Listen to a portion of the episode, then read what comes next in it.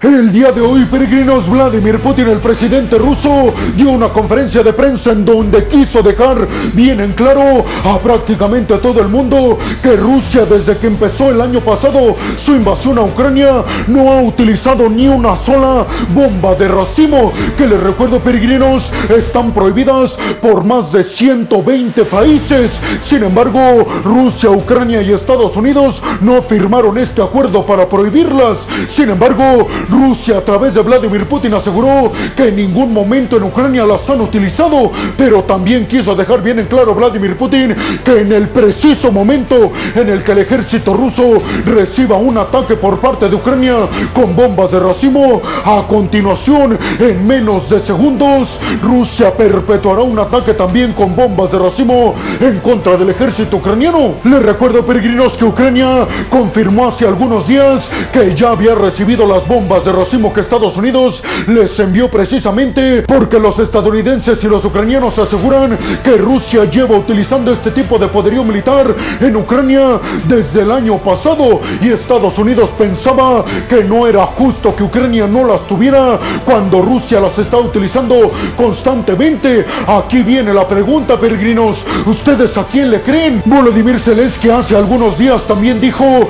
que le pidieron este tipo de municiones de racimo a Estados Unidos Para no estar en desventaja, ya que Rusia continúa utilizándola sobre todo ahora más que nunca porque empezó la contraofensiva ucraniana. Sin embargo, peregrinos, muchos están asegurando que en estos momentos a Rusia ya no le quedan tantas bombas de racimo, por lo que Ucrania en este rubro específicamente podría tener mucha ventaja en contra del ejército de Putin. Pero Vladimir Putin en esta conferencia de prensa aseguró que Rusia tiene el poderío militar de racimo suficiente para acabar con todo el ejército ucraniano. Ya saben ustedes que a Vladimir Putin se le da alardear mucho. Vladimir Putin quiso dejar bien en claro que en Rusia consideran la utilización de estas bombas de racimo un delito a nivel internacional.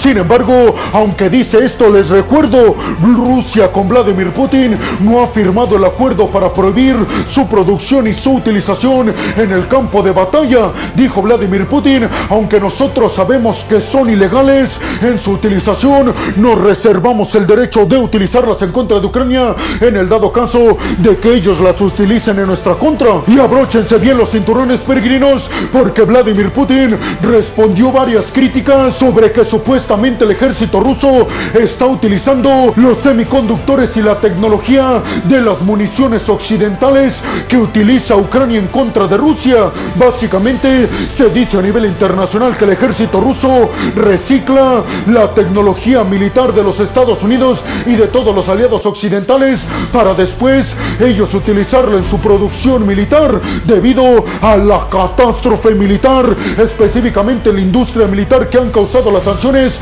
en cuanto a tecnología se refiere por parte de Occidente a Rusia. Pues ¿qué creen que contestó Vladimir Putin a esto, peregrinos?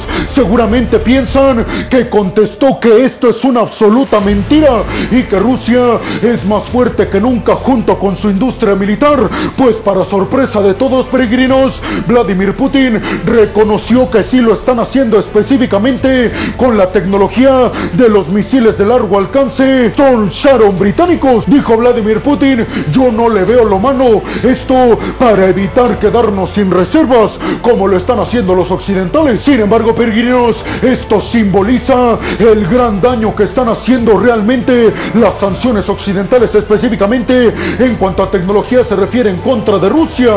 ¿Ustedes qué piensan, peregrinos? ¿Realmente creen que Rusia no ha llevado a cabo ningún ataque con bombas de racimo en el campo de batalla en Ucrania como asegura Vladimir Putin? Y después les preguntaría, ¿creen realmente que el hecho de que Rusia esté reciclando tecnología del poderío militar occidental en el campo de batalla refleja el gran daño que están haciendo las sanciones occidentales en contra de todos los sectores en Rusia. Bienvenidos a un nuevo video de geopolítica en el cual, como ustedes ya saben, les voy a platicar lo más importante que ha acontecido a niveles diplomáticos y geopolíticos alrededor de todo el mundo. Abróchense los cinturones porque aquí arrancamos. Y vámonos rápidamente con la segunda noticia de este video, peregrinos. Y ahora nos vamos a hablar del grupo Wagner. Específicamente, se dio a conocer que el grupo Wagner, que antes era comandado por Yevgeny Prigozhin, acaba de cerrar oficialmente la base militar más grande que tenían, específicamente en Rusia, lo que significaría peregrinos al menos a primera vista que el ejército ruso no logró desmantelar por completo el grupo Wagner y parece ser que sí se van a mudar definitivamente a Bielorrusia, ahora con el cierre de su base militar en Rusia. Medios oficiales en Rusia aseguraron que ya en el edificio sede de la base militar de los Wagner en Rusia, específicamente en Molkino, al sur de la región de Krasnodar, ya no están las banderas de Wagner en este edificio, lo que simboliza que lo han abandonado. Hasta el momento, peregrinos, esto hay que decirlo, no se sabe a ciencia cierta qué va a pasar realmente con el grupo Wagner. Sabemos en estos momentos que Vladimir Putin les ofreció a todas las tropas de Wagner enlistarse oficialmente en el ejército ruso y perdonarles el intento de golpe de estado que querían perpetuar en contra de él, pero también les ofreció irse a Bielorrusia, esto en son de paz, pero además peregrinos les recuerdo que Vladimir Putin dijo que quería poner a un ex militar de toda su confianza al mando del grupo militar privado ruso Wagner en las misiones que tiene en Siria, por supuesto en Ucrania y además en África, específicamente en República Centroafricana. Sin embargo, lo que sí podemos confirmar, peregrinos, es que las operaciones en Siria, en Ucrania y en África continuarán por parte del ejército privado ruso Wagner, pero no se sabe a ciencia cierta quién será el líder, si el ejército ruso o el grupo Wagner desde Bielorrusia. Y también les recuerdo que hasta estos momentos no se sabe absolutamente nada de Yevgeny Prigozhin y su paradero. Y yo les preguntaría, peregrinos, ¿qué creen que pase a final de cuentas con el grupo privado ruso Wagner? ¿Creen que fortalecerá a Lukashenko y que eso ayudará a que se pueda rebelar en contra de Vladimir Putin ahora que va a tener un ejército de mercenarios? Y sobre todo les preguntaría, ¿qué creen que pasó con Prigozhin? ¿Creen que ya haya sido eliminado por parte de la cúpula militar y diplomática del Kremlin? Y vámonos rápidamente con la tercera noticia de este video, peregrinos, que tiene que ver con que un avión militar de última generación ruso, específicamente un Su-25, se reportó su caída en el mar de Azov. Sin embargo, hay que decir, peregrinos, que en estos momentos no se sabe a ciencia cierta si fue un accidente o fue derribado por parte de misiles ucranianos. Sin embargo, desde Rusia aseguraron que el militar que iba a bordo de esta aeronave rusa fue trasladado inmediatamente a un hospital en Rusia. Sin embargo, la agencia de noticias TASS aseguró que ya había muerto horas después de su traslado al hospital. Ucrania se ha deslindado absolutamente de este ataque, peregrinos, pero yo les digo que en el momento en el que Rusia detecte que efectivamente los ucranianos derribaron esta aeronave, vendrán consecuencias catastróficas, específicamente en la región del mar de Azov que está luchando Ucrania por recuperar con base en su contraofensiva. ¿Ustedes qué piensan, peregrinos? ¿Sería un accidente el derribamiento de este avión o fue un ataque por parte del ejército ucraniano? Y vámonos rápidamente con la cuarta noticia de este video, peregrinos, que tiene que ver con que la agencia de noticias Reuters publicó una noticia basada en una encuesta que le hicieron en el Reino Unido a todos los británicos sobre qué opinaban en estos momentos de la salida del Reino Unido del bloque de la Unión Europea, es decir, qué opinaban del Brexit. Y abróchense bien los cinturones peregrinos, porque en estos momentos más del 50% de los británicos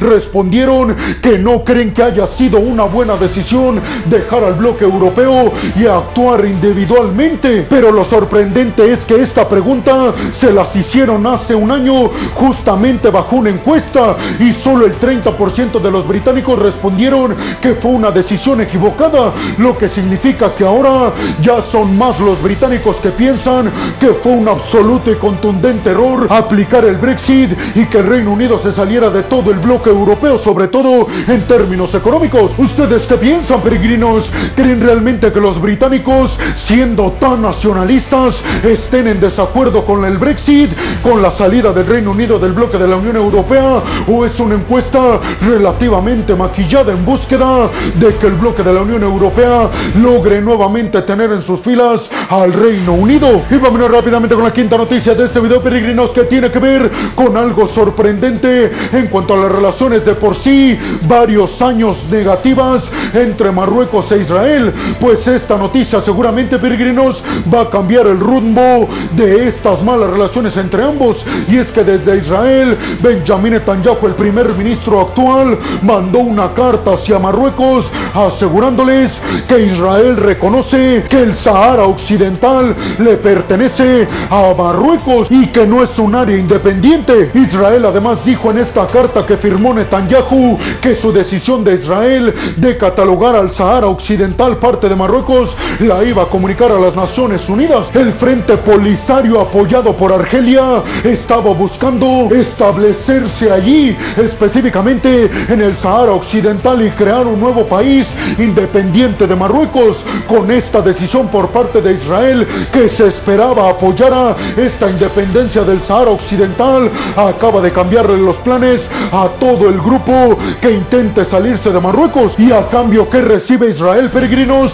Pues si están pensando en que ahora Marruecos los va a apoyar en contra de Palestina, seguramente ¿Ustedes qué piensan, peregrinos? ¿Creen que esta decisión por parte de Israel de catalogar al Sahara Occidental parte de Marruecos y reconocerlo así cambiará las relaciones entre África, específicamente en el norte con Israel? Y vámonos rápidamente con la sexta y última noticia de este video, peregrinos, que tiene que ver con que el primer ministro de Irak, al-Sudani, visitó en Siria a al-Assad, el presidente sirio. Esto para abordar la crisis por el terrorismo y además por la falta de agua en la frontera entre ambos territorios. Ambos comparten, peregrinos, recuérdenlo bien, una frontera de 600 kilómetros y además desde 2011 ninguna figura diplomática de Irak visitaba Siria, por lo que podemos intuir que Siria cada vez más va ganando apoyo para que al-Assad se posicione y se perpetúe en el poder en Siria. ¿Ustedes qué piensan, peregrinos? ¿Creen que se está reconfigurando en Medio Oriente todo el mapa y que ahora Estados Unidos ya no es la hegemonía y la principal influencia en esta región? Y bueno, hemos llegado al final del video del día de hoy, peregrinos. Les quiero agradecer muchísimo todo el apoyo que me dan. Sin ustedes, yo no podría dedicarme a lo que más me apasiona en el mundo. Así que muchas, pero muchas gracias, peregrinos. Sin más por el momento, nos vemos en el siguiente video de Geopolítica. Hasta la próxima.